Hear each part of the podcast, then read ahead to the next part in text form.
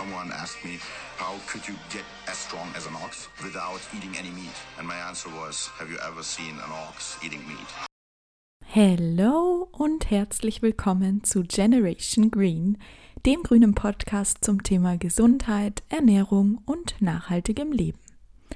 Ja, ich dachte, ich starte den Podcast heute mal ein bisschen anders und zwar mit einem meiner Lieblingszitate von Patrick Babumien. Ich hoffe, ich spreche ihn richtig aus. Patrick ist ein armenischer Kraftsportler, der seit 1986 in Deutschland lebt und bei den Strongman-Meisterschaften im August 2011 den Titel Stärkster Mann Deutschlands errungen hat. Und Patrick ernährt sich vegan. Ich lasse das mal im Raum stehen, denn das ist auch das Thema der heutigen Podcast-Folge, nämlich Proteine und vegane Sportler. Das Thema Proteine ist ein recht klassisches, wenn man den Makronährstoff betrachtet. Wenn man ihn allerdings in Verbindung mit der veganen Ernährungsweise bringt, wirkt es oft so, als wären das zwei unterschiedliche Dinge, die sich schwer miteinander vereinbaren lassen. Ich merke das auch anhand der Fragen und ja, Reaktionen, wenn ich sage, ich bin vegan und wenn die Leute wissen, ich mache viel Sport. Ja, wie machst du das dann mit den Proteinen? Nimmst du dann irgendwelche Supplements zu dir? Ja, und ich möchte einfach heute mal drüber reden, wie deckt man überhaupt seinen Proteinbedarf? Was steckt da dahinter? Wie kann man ihn decken? Denn das geht, wie wir wissen, auf zwei unterschiedlichen Weisen, nämlich tierisch und vegan. Und was sind daraus Vor- und Nachteile der jeweiligen Alternativen? Patrick stellt in seinem Zitat, was übrigens aus dem Film Game Changers stammt, einen weit verbreiteten Mythos eigentlich klar, indem er sagt, Someone asked me, how could you get as strong as an ox without eating any meat? And my answer was, Have you ever seen an ox eating meat? Auf Deutsch übersetzt, er wurde gefragt, wie kannst du so stark sein? Der stärkste Mann Deutschlands, so stark wie ein Ochse, ohne Fleisch zu essen. Und seine Antwort war, hast du schon mal einen Ochsen gesehen, der Fleisch gegessen hat? Und dieses Zitat möchte ich so ein bisschen im Hinterkopf behalten bei diesem heutigen Thema, denn das erklärt auch schon viele Hintergründe von Ernährung generell und dem Ursprung der Ernährungsform bei den stärksten Lebewesen der Welt und auch bei uns Menschen. Dann würde ich sagen, starten wir gleich mal ins Thema. Was sind überhaupt Proteine? Denn wenn wir über Proteine reden wollen, sollten wir vielleicht mal kurz diskutieren, was ist das eigentlich? Proteine sind nichts anderes als Ketten von Aminosäuren. Und zwar Ketten von 100 bis mehreren tausend Aminosäuren. Also eigentlich ist das Entscheidende für die Aufrechterhaltung unserer Muskelfunktion zum Beispiel, für die Versorgung unseres Körpers bei verschiedensten Aufgaben im Stoffwechsel, in der Regeneration, bei der Verdauung, die Aminosäuren. Es gibt essentielle Aminosäuren und nicht essentielle Aminosäuren. Essentiell heißt, der Körper braucht sie, sie sind lebensnotwendig, aber er kann sie nicht selbst herstellen. Und davon gibt es acht Stück. Unter anderem spielt da zum Beispiel das Lysin eine wichtige Rolle, wenn es ums Thema Sport geht. Denn Lysin ist dafür verantwortlich, dass unsere Muskeln aufgebaut werden. Da man aber die essentiellen Aminosäuren nicht einzeln deckt, sondern im Gesamten über die Nahrung, werden die Aminosäuren zusammengefasst als Nährstoffpaket der Proteine und deshalb spricht man von Proteinbedarf obwohl da eigentlich im Hintergrund im Detail die Aminosäuren dahinter stecken. Die tägliche Proteinzufuhrempfehlung ist laut der DGE, der Deutschen Gesellschaft für Ernährung, 0,8 Gramm pro Kilogramm Körpergewicht sofern man normalgewichtig ist. Also wenn man jetzt übergewichtig ist, soll man sich nicht an seinem Übergewicht orientieren, sondern an seinem theoretischen Normalgewicht, wenn man diese Proteinzufuhr berechnen möchte, den Proteinbedarf. Das bedeutet im Umkehrschluss zum Beispiel, bei einer 60 Kilogramm schweren Frau hätte sie oder hat sie einen Proteinbedarf am Tag von 48 Gramm. Und dieser Wert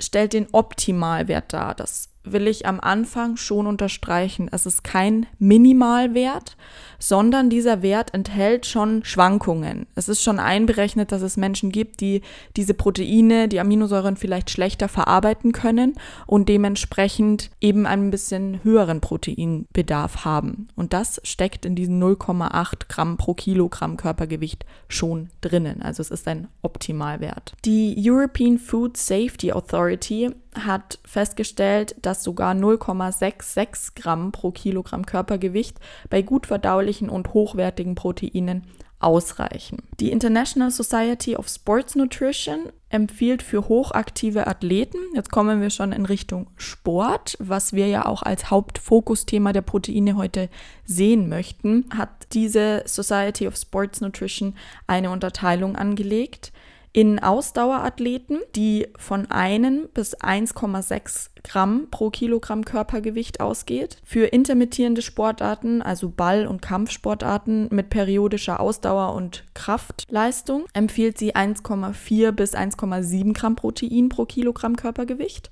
und für Kraftsportler 1,4 bis 2,0 Gramm pro Kilogramm Körpergewicht. Im Grunde muss man zusammenfassend für alle Studien allerdings festhalten, dass es im Grunde keinen optimalen Proteinbedarf gibt, beziehungsweise dieser noch nicht erkannt ist. Das liegt eigentlich auch auf der Hand, wenn man bedenkt, dass der Körper trotzdem, dass er bei uns allen gleich aufgebaut ist, individuelle Mechanismen verfolgt. Also jeder Körper ist anders jeder Körper verarbeitet Nährstoffe anders und Dementsprechend sind sich die Wissenschaftler zum heutigen Standpunkt einig, egal welche Empfehlungen sie geben, dass dafür keine hundertprozentige Sicherheit garantiert wird. Das muss letztendlich jeder selber herausfinden.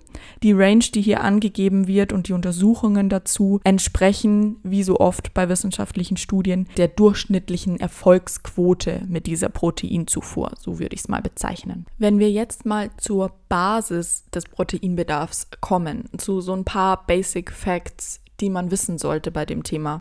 Alle essentiellen Aminosäuren, also alle Aminosäuren, die der Körper nicht selbst herstellen kann, wo er praktisch Bedarf hat, diese von uns aus der Nahrung zu erhalten und worunter die so wichtige Aminosäure Lysin für den Muskelaufbau zählt, alle diese essentiellen Aminosäuren kommen aus Pflanzen. Der Ursprung dieser Aminosäuren ist in der Pflanze im Boden und nicht im Tier. Das ist oftmals ein Trugschluss, wenn es um kritische Nährstoffe in der pflanzlichen Ernährung geht. Und ähnlich ist es auch beim Protein beziehungsweise bei den Aminosäuren. Das Tier bekommt die Aminosäuren aus den Pflanzen. Es wandelt diese Aminosäuren letztendlich im Körper zu Protein um und sorgt letztendlich dafür, dass ein 100 Gramm Hähnchenbrustfilet 20 Gramm Eiweiß hat. Aber der Ursprung dieser Proteine kommt aus Pflanzen. Der nächste Punkt. Einzelne Lebensmittel zu betrachten macht wenig Sinn. Was bedeutet das? Es ist letztendlich nicht entscheidend, wie viele Aminosäuren ich mir in einer Mahlzeit zuführe, sondern es kommt darauf an, wie viele Aminosäuren und welche es über den Tag verteilt sind, also über alle Mahlzeiten, die ich zu mir nehme. Denn der Körper kann Aminosäuren aus einer Mahlzeit zwischenspeichern und hat damit einen beträchtlichen Vorrat an freien Aminosäuren in der Muskulatur. Und über den Tag verteilt mit den Nahrungsmittel- und Proteinkombinationen, die wir uns zuführen über unser Essen, ergänzen sich untereinander die Aminosäuren, denn der Körper arbeitet nicht nach Stunden in dem Fall, sondern kann, wie gesagt, die Aminosäuren zwischenspeichern und sie dann ergänzen, ausgleichen etc. Und mit dieser körperlichen Fähigkeit der Kombination der Nahrungsproteine wird auch die biologische Wertigkeit der einzelnen Nahrungsmittel erhöht. Biologische Wertigkeit bedeutet, wie effektiv kann ein Nahrungsprotein verwertet werden im Körper. Also wie hoch ist auch der Gehalt an essentiellen Aminosäuren. Und das wird den pflanzlichen Proteinen oft vorgeworfen, in Anführungszeichen, dass die nicht so eine biologische Wertigkeit haben wie Fleisch. Als einzelnes Nahrungsmittel ist das korrekt.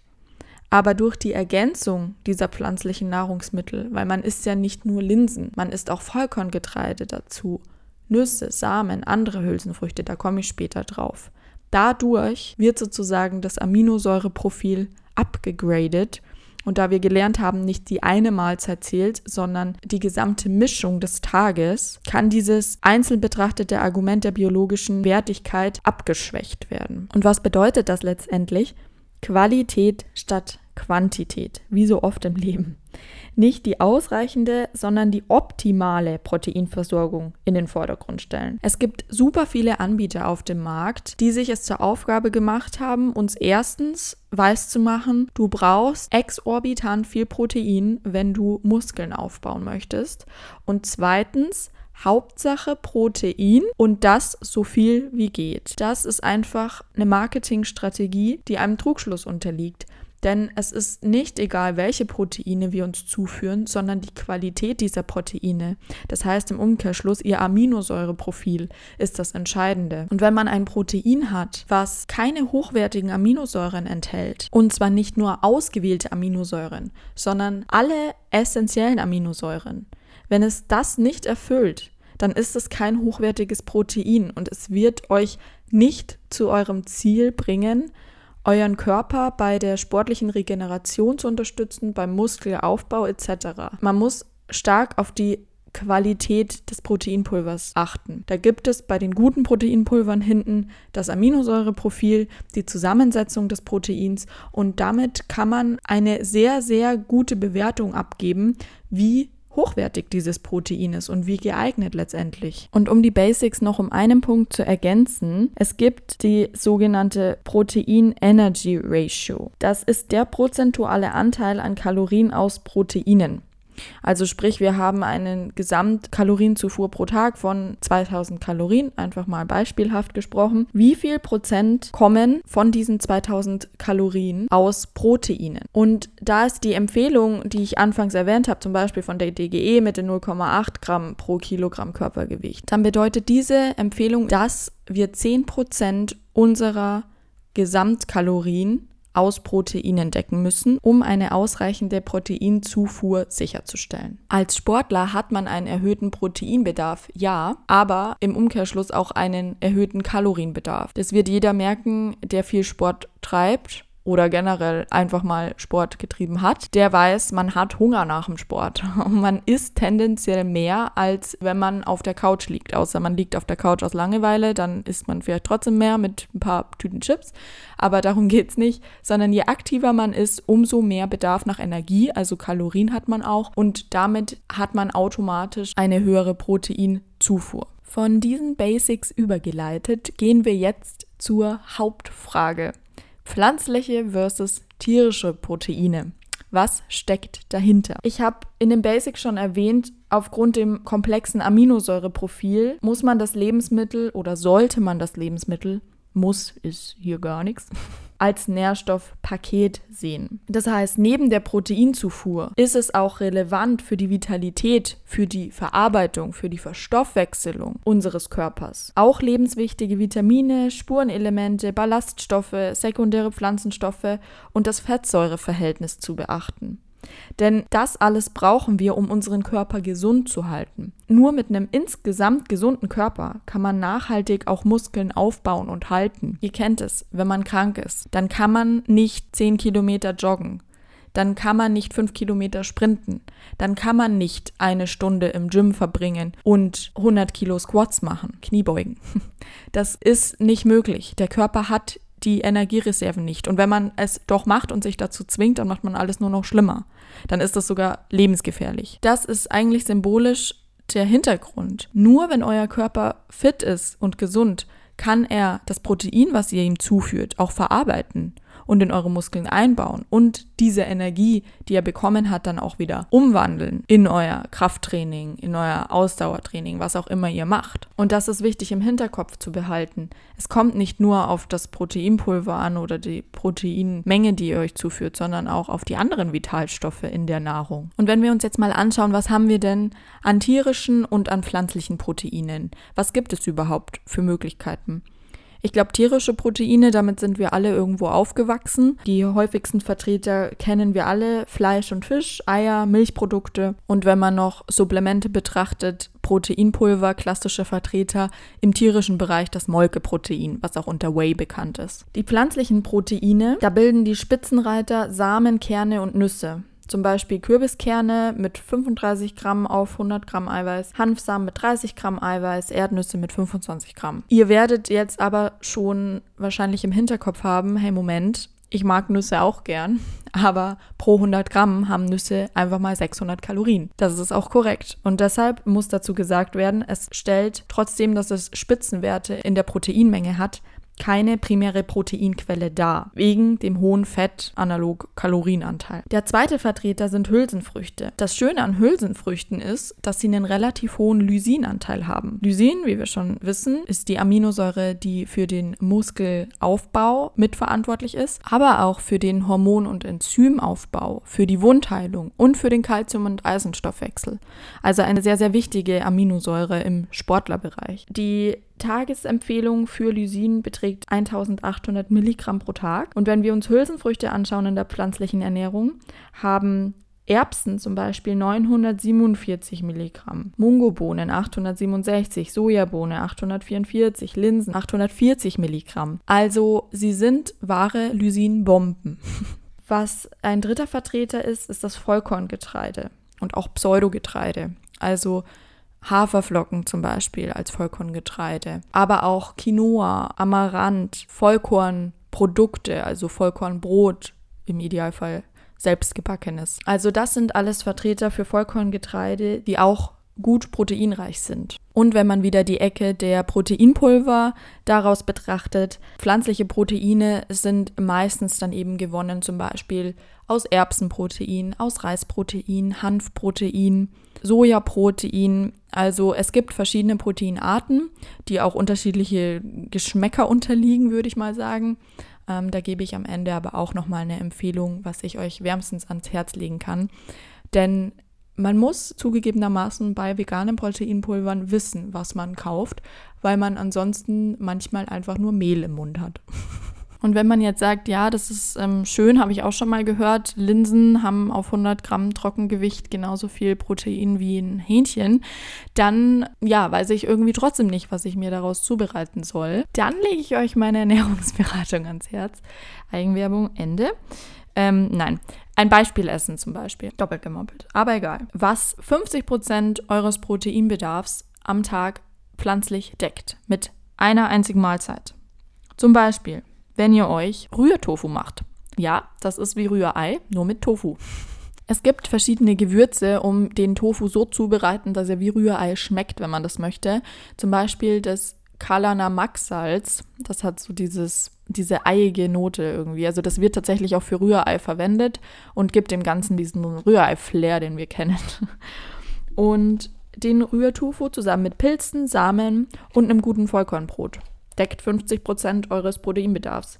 Oder ein gutes Vollkornbrot mit Nüssen, Kernen, Samen und Humus darauf. Nicht dem Humus aus dem Kompost, hahaha, das darf man sich auch oft anhören als Veganer, den Humus mit 2M, die Kichererbsenpaste. Kichererbsen als Hülsenfrüchte auch super proteinreich. Oder ein selbstgemixtes Müsli aus Haferflocken, Nüssen und Samen. Und ihr seid sehr, sehr gut bedient. Noch getoppt mit Obst eurer Wahl, dann seid ihr optimal versorgt. Ich nehme dieses Wort optimal jetzt einfach mal in den Mund. Und wenn man sich jetzt die Nährwerte von einem tierischen Proteinprodukt und einem pflanzlichen Proteinprodukt anschaut und vergleicht, dann ist das super interessant, weil man kann es aus zwei verschiedenen Blickwinkeln betrachten. Einmal nach Gewicht und einmal nach Kalorien im Vergleich. Nehmen wir zum Beispiel den Proteingehalt gekochter Linsen und Eier. Also wir betrachten jetzt den absoluten Proteingehalt im Vergleich zum Verhältnis zur Gesamtkalorienmenge. Also dem tatsächlichen kalorischen Verhältnis von Fett zu Protein und Kohlenhydraten zueinander. Da müssen wir uns auch im Hinterkopf behalten, dass ein Gramm Fett doppelt so viel Kalorien hat wie ein Gramm Protein oder Kohlenhydrate. Also ein Gramm Fett hat ungefähr 9 Kalorien und ein Gramm Kohlenhydrat bzw. Protein hat nur 4 Kalorien. Nehmen wir das Ei. Dein gekochtes Ei hat 12,6 Gramm Protein auf 100 Gramm. Gekochte Linsen haben 10,4 Gramm, also gute 2 Gramm weniger auf 100 Gramm. Das Ei hat 10,6 Gramm Fett, die Linsen 0,7 Gramm Fett pro 100 Gramm. Das Ei hat 1,1 Gramm Kohlenhydrate pro 100 Gramm, die gekochten Linsen 18. Wenn wir uns jetzt diese Nährwerte im Verhältnis in Gramm anschauen, dann haben wir beim Ei 51,9% Eiweiß, 43,6% Fett, 4,5% Kohlenhydrate und 0% Ballaststoffe. Denn alle tierischen Produkte haben 0 Ballaststoffe. Ballaststoffe sind wichtig für unseren Verdauungstrakt, für die Gesundheit unseres Darms. Damit reinigt sich sozusagen der Darm. Sie spenden dem Körper keine Energie sozusagen, sondern sie reinigen ihn, damit er besser arbeiten kann sind also super wichtig, aber haben keinerlei Energiepotenzial. Wenn man das jetzt vergleicht zu Linsen, Verhältnis in Gramm, 28,3 Gramm Eiweiß versus 51,9 Gramm Eiweiß beim Ei. 1,9% Fett versus 43,6% Fett beim Ei. 49,1% Kohlenhydrate versus 4,5% und 20,7% Ballaststoffe versus 0. Wenn man jetzt das Ganze im Verhältnis zu den Kalorien betrachtet, dann sieht das anders aus. Protein bzw. Nährstoffe im Verhältnis in Kalorien. 33,4% Eiweiß auf das Ei versus 30,9% Eiweiß bei den Linsen.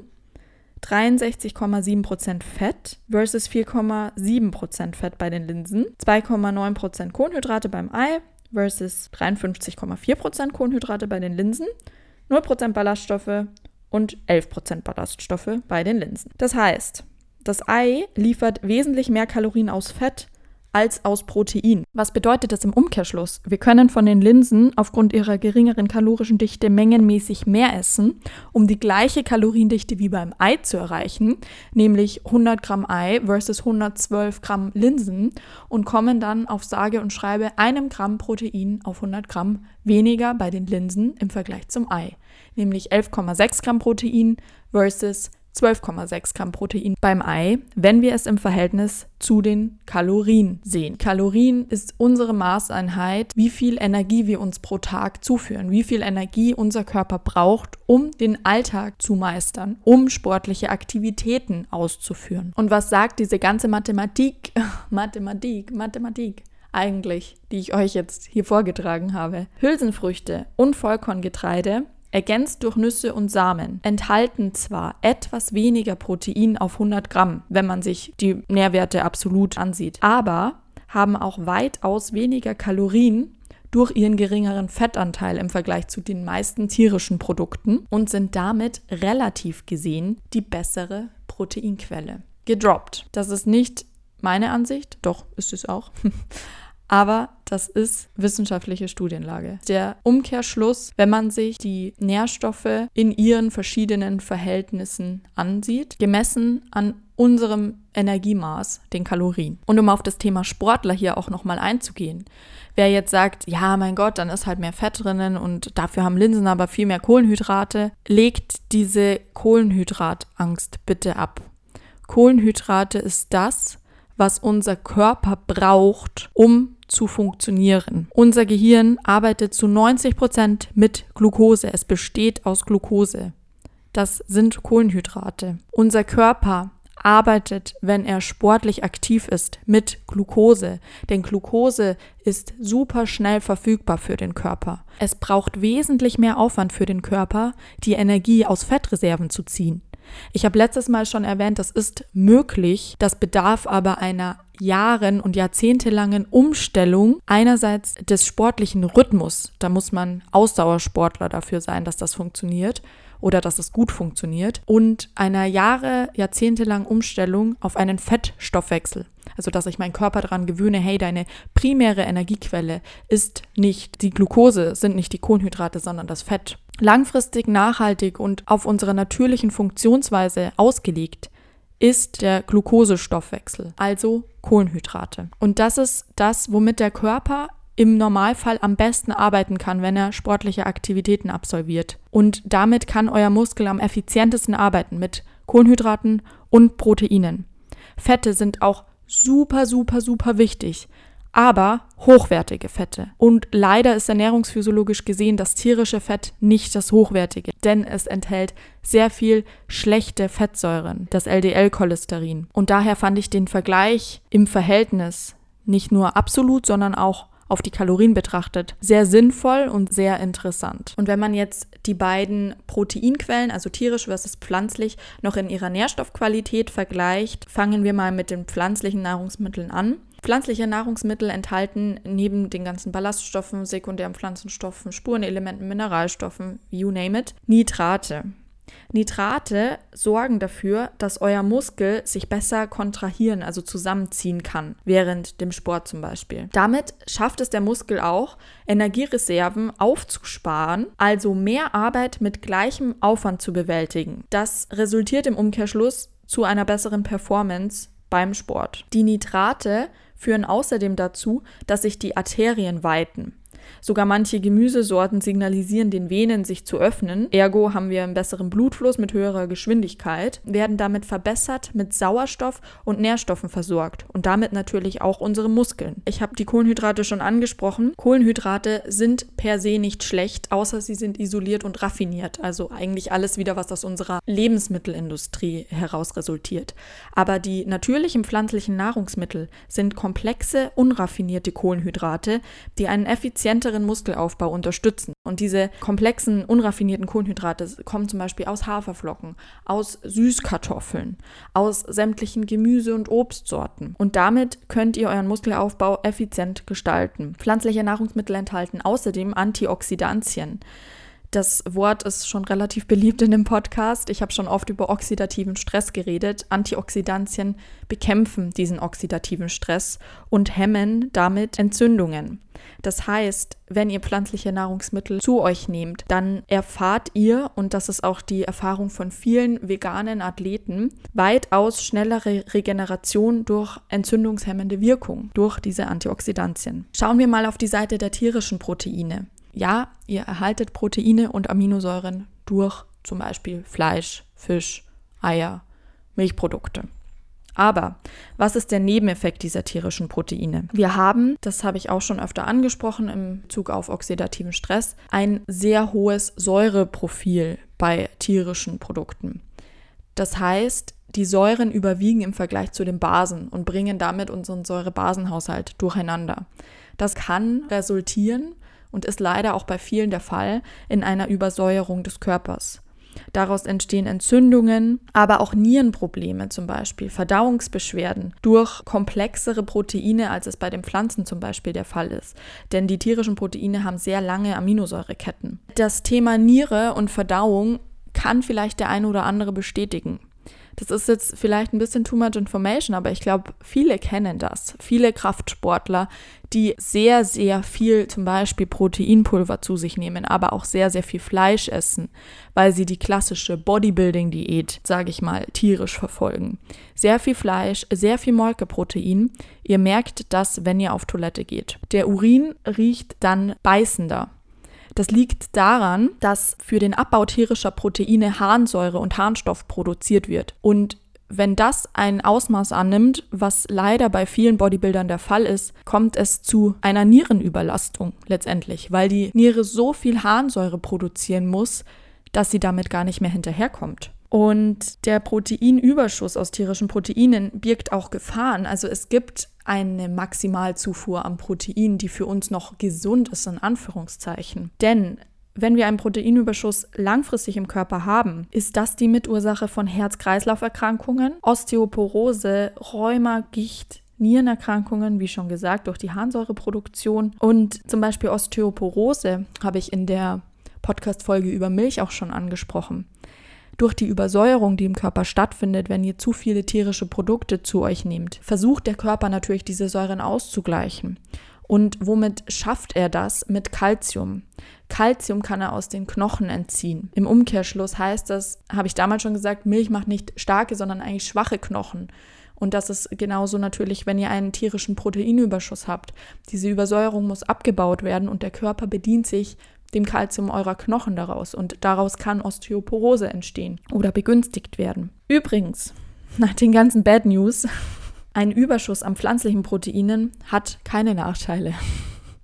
Es konnten bisher über jahrelange Studien keine Nachteile an pflanzlichem Proteinüberschuss festgestellt werden bei Leuten, die weitaus über diesen zum Beispiel 1,5, 1,8 Gramm Protein pro Kilogramm Körpergewicht lagen, wenn sie dies komplett aus pflanzlichen Quellen betrieben haben. Um das ganze Thema jetzt nochmal zusammenzufassen. Bei einer ausreichenden Kalorienzufuhr ist kein Proteinmangel zu befürchten, wenn ihr folgende Faktoren berücksichtigt in eurer Ernährung. Eine abwechslungsreich zusammengestellte, vollwertige pflanzliche Kost. Das bedeutet, jetzt Zettel und Stift holen, denn das sind die fünf Lebensmittelgruppen, die ihr euch merken könnt. Vollkorngetreide, Hülsenfrüchte, Gemüse, Obst, Nüsse und Samen. Und man kann zum Beispiel auch herausfiltern, Algen sind auch super proteinreich oder grünes Blattgemüse. Natürlich kann man nicht so viel Spinat essen, dass ich jetzt die Hälfte meines Proteinbedarfs damit decke. Also kann man theoretisch, aber essen wird schwierig. Deshalb sind Smoothies zum Beispiel auch so beliebt. Grüne Smoothies. Ich rate weniger zu Fruchtsmoothies, aber mehr zu Gemüsesmoothies. So kann man sicherstellen, dass man auch seine Mineralstoffe, seine Antioxidantien besser deckt. Wenn man Probleme hat, wenn man sagt, hey, mir schmeckt das halt einfach nicht, wenn ich so viel Grün auf meinem Teller habe. Wobei das auch alles ein Gewöhnungsprozess ist. Das möchte ich an dieser Stelle nochmal hinzufügen. Wenn ihr die Umstellung macht von tierischer auf pflanzliche Kost, dann wird es am Anfang so sein, dass ihr die Ballaststoffe merkt. Tierische Produkte haben, wie gesagt, 0% Ballaststoffe. Die flutschen einfach durch. Die bleiben nicht wirklich hängen. Und das ist bei pflanzlicher Kost anders. Ihr habt so viele wertvolle Ballaststoffe in dieser Nahrung, dass ihr bemerken werdet am Anfang, hey, ich kann nicht so viel essen davon, weil es einfach so sättigend ist. Das ist auch der Grund, wieso viele Leute am Anfang mit einer pflanzlichen Ernährung abnehmen. Denn der Körper und das ganze Verdauungssystem muss sich erstmal umstellen. Und das genügt nicht, dass ihr zu eurem Fleisch mal einen Beilagensalat gegessen habt oder dreimal die Woche Kartoffeln. Das sind zwar auch Ballaststoffe, aber nicht in diesem Ausmaß, wie ihr es bei vollwertig pflanzlicher Ernährung habt. Das heißt, ihr müsst dem Ganzen natürlich auch Geduld geben, sich umzustellen. Und für diese Umstellungsphase empfehle ich euch anfangs ergänzt mit Proteinpulver. Das, was ihr wahrscheinlich mit tierischer Nahrung sowieso auch schon getan habt. Kauft euch Proteinpulver und ähm, nimmt das nicht als Ersatz, auf keinen Fall, sondern zusätzlich vor oder nach dem Training ein. Und ihr habt keine Probleme, euren Proteinhaushalt sehr hoch zu halten. Auch die American Institute for Cancer Research und die World Cancer Research Fund International belegen, zu jeder Mahlzeit Vollkorngetreide und oder Hülsenfrüchte plus einmal pro Tag eine Handvoll Nüsse gewährleistet eure Proteinzufuhr und vor allem alle essentiellen Aminosäuren, sofern ihr ausreichend Kalorien zu euch nehmt. Und das ist doch wunderschön zu wissen, dass unser Körper optimal versorgt ist, nicht nur mit Protein, sondern auch mit allen anderen Vital- und Nährstoffen, die ihr braucht, um zu funktionieren. Denn unser Körper besteht nicht aus einem Nährstoff und er braucht auch nicht nur einen Nährstoff und er braucht auch nicht nur eine Aminosäure, sondern er braucht die Nahrungsmittel im Verbund, um zu funktionieren, um sie gegenseitig ergänzen zu lassen und ihre Vorteile vollstens ausschöpfen zu können. Eine abschließende Stellungnahme der amerikanischen Academy of Nutrition and Dietetics sagt, die vegane Ernährung stellt bei entsprechend guter Zusammenstellung in jeder Phase des Lebenszyklus und bei jeder Sportart eine ausreichende Proteinversorgung sicher. Das zu diesem Thema. Ich hoffe, ich konnte den einen oder anderen Mythos aufklären. Es sind bestimmt noch ein paar Fragezeichen bei denjenigen da, die sich wirklich intensiv mit dem Thema auseinandersetzen und wirklich mit sich hadern vielleicht und sagen, hey, ich würde gerne, aber ich habe noch das und das Vorurteil im Kopf. Ich habe noch diesen Fakt gelesen. Fakt in Anführungszeichen immer mit Vorsicht zu genießen. Was steckt da dahinter? Schreibt mir super gerne über Instagram und ich trete mit euch in den Austausch oder nehme auch die eine oder andere Frage vielleicht nochmal in einem Podcast mit auf. Meine abschließenden Empfehlungen zu dem Thema sind zum Beispiel auch die Website chronometer.com. C-R-O-N-O und dann Meter.com. Da kann man seine Lebensmittel eingeben, die man am Tag gegessen hat. Das ist praktisch eigentlich wie eine Essens-Tracking-App, nur dass sie nicht nur Kalorien zählt, wie es die meisten anderen tun oder die Hauptnährstoffe wie Protein, Kohlenhydrate, Fette, sondern die zählt auch eure Mikronährstoffe, also alle Spurenelemente, Vitamine, die ihr euch zugeführt habt. Und damit könnt ihr mal überprüfen, wie vitalstoffreich ist meine Ernährung. Und zum Beispiel eben auch eure Proteine untersuchen mit einem testweise veganen Menü zum Beispiel. Es läuft ja auch noch der Veganuary. Das ist ein kompletter Monat, sich vegan zu ernähren, das einfach mal auszuprobieren. Da gibt es unheimlich gute Webseiten, wo ihr euch kostenlos jederzeit noch anmelden könnt und dann Rezepte zugeschickt bekommt, die es euch wirklich vereinfachen zu entscheiden, hey, was, ähm, was kann ich denn kochen? Wie kann ich diese pflanzlichen Lebensmittel zubereiten? Und das ist wirklich eine super Initiative. Und auf Chronometer könnt ihr dann eben einfach mal, ja, testen. Komme ich denn auf mein Protein? Dann zu dem pflanzlichen Proteinshakes wollte ich euch noch eine Empfehlung geben, denn ich habe auch schon viele getestet und man muss sagen, dass ähm, im konventionellen Supermarkt findet ihr meiner Meinung nach auch keine guten veganen Proteine. Ist die Frage, ob man da gute Whey-Proteine findet, aber das ist das andere Thema. Ähm, aber ich kann euch Vivo Live wirklich ans Herz legen. V-I-V-O und dann einfach Live, L-I-F-E. Vivo Live ist ein komplett veganes Unternehmen, was auch pro Bestellung einen Baum pflanzt, komplett nachhaltig unterwegs ist, auch CO2-neutral versendet und super hochqualitative vegane Supplemente auf den Markt bringt. Supplemente, die bioverfügbar sind, das heißt, die unser Körper auch ideal aufnehmen kann im Vergleich zu vielen anderen Drogerieprodukten zum Beispiel und die auch super leckere Proteinpulver machen. Der Vorteil bei den Proteinpulvern ist außerdem, dass sie ihnen meistens noch Superfoods zusetzen, also pflanzliche Zusätze, die man nicht in der Menge konsumiert, zum Beispiel Kurkuma ist ein super antioxidantienreiches Gewürz, sehr, sehr, sehr gut fürs Immunsystem. Manche trinken es vielleicht im Kurkuma-Shot, aber ja, vielleicht auch nicht täglich. Und es ist schwierig, dieses Gewürz viel einzusetzen, weil es sehr, sehr intensiv schmeckt. Das ist da hinzugefügt. Sie achten wirklich darauf, dass sie eine vollwertige Proteinmahlzeit in Anführungszeichen mit diesem Shake liefern. Und das ist super. Ich kann das nur unterstützen. Also ich habe das auch zu Hause. Ich verwende es nur noch sporadisch, weil ich mittlerweile 100% sicher bin und das auch getestet habe, dass ich mit meiner vollwertigen Ernährung es über die normalen natürlichen Lebensmittel auch schon mein Protein decke. Aber es ist eine super Ergänzung, vor allem wenn man viel Sport gemacht hat oder einfach mal als Zwischensnack. Ich mische es auch ab und zu gerne in meine Smoothie Bowls rein. Es ist einfach ein super schönes Add-on und stellt euch nochmal sicher, dass ihr auch wirklich ausreichend versorgt seid, wenn ihr da noch Angst drum habt. Und noch kurzer Einschub bezüglich veganer Ernährung bei Sportlern, was über Proteine hinausgeht. Alle anderen Supplemente. Es gibt Kreatin, es gibt irgendwelche Booster.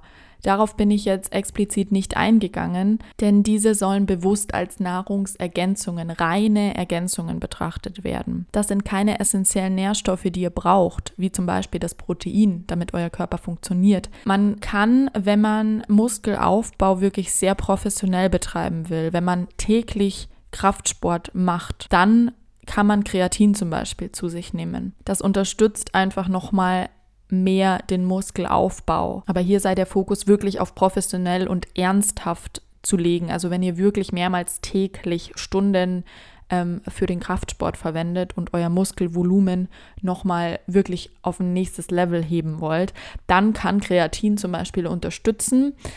Es ist allerdings kein Grundbaustein, sage ich mal, für die Muskulatur. Das sind die Aminosäuren.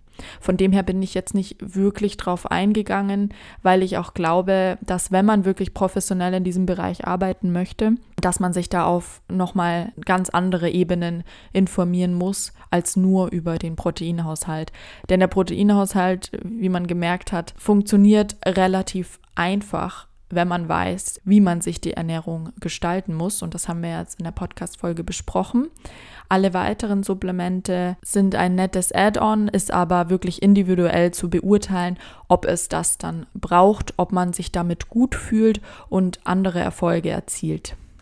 Die Doku Game Changers auf Netflix, das Zitat, mit dem ich gestartet habe, schaut sie euch an.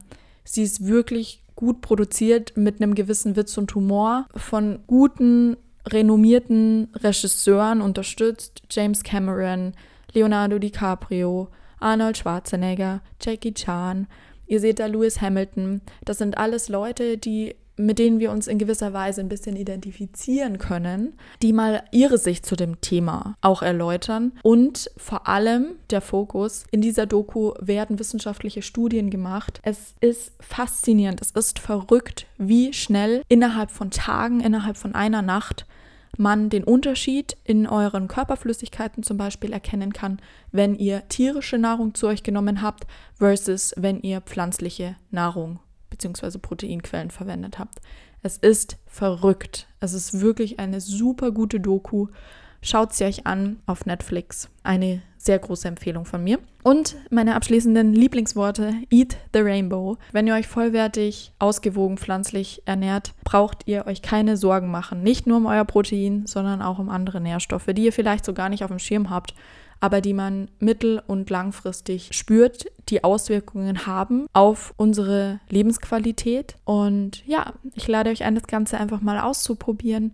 Wenn ihr Fragen habt, jederzeit gerne melden. Schaut auch auf meiner Website vorbei, wenn ihr Interesse an einem intensiveren Coaching habt. Und ja, freue ich mich. Hoffe, ich konnte euch inspirieren mit dieser Podcast-Folge.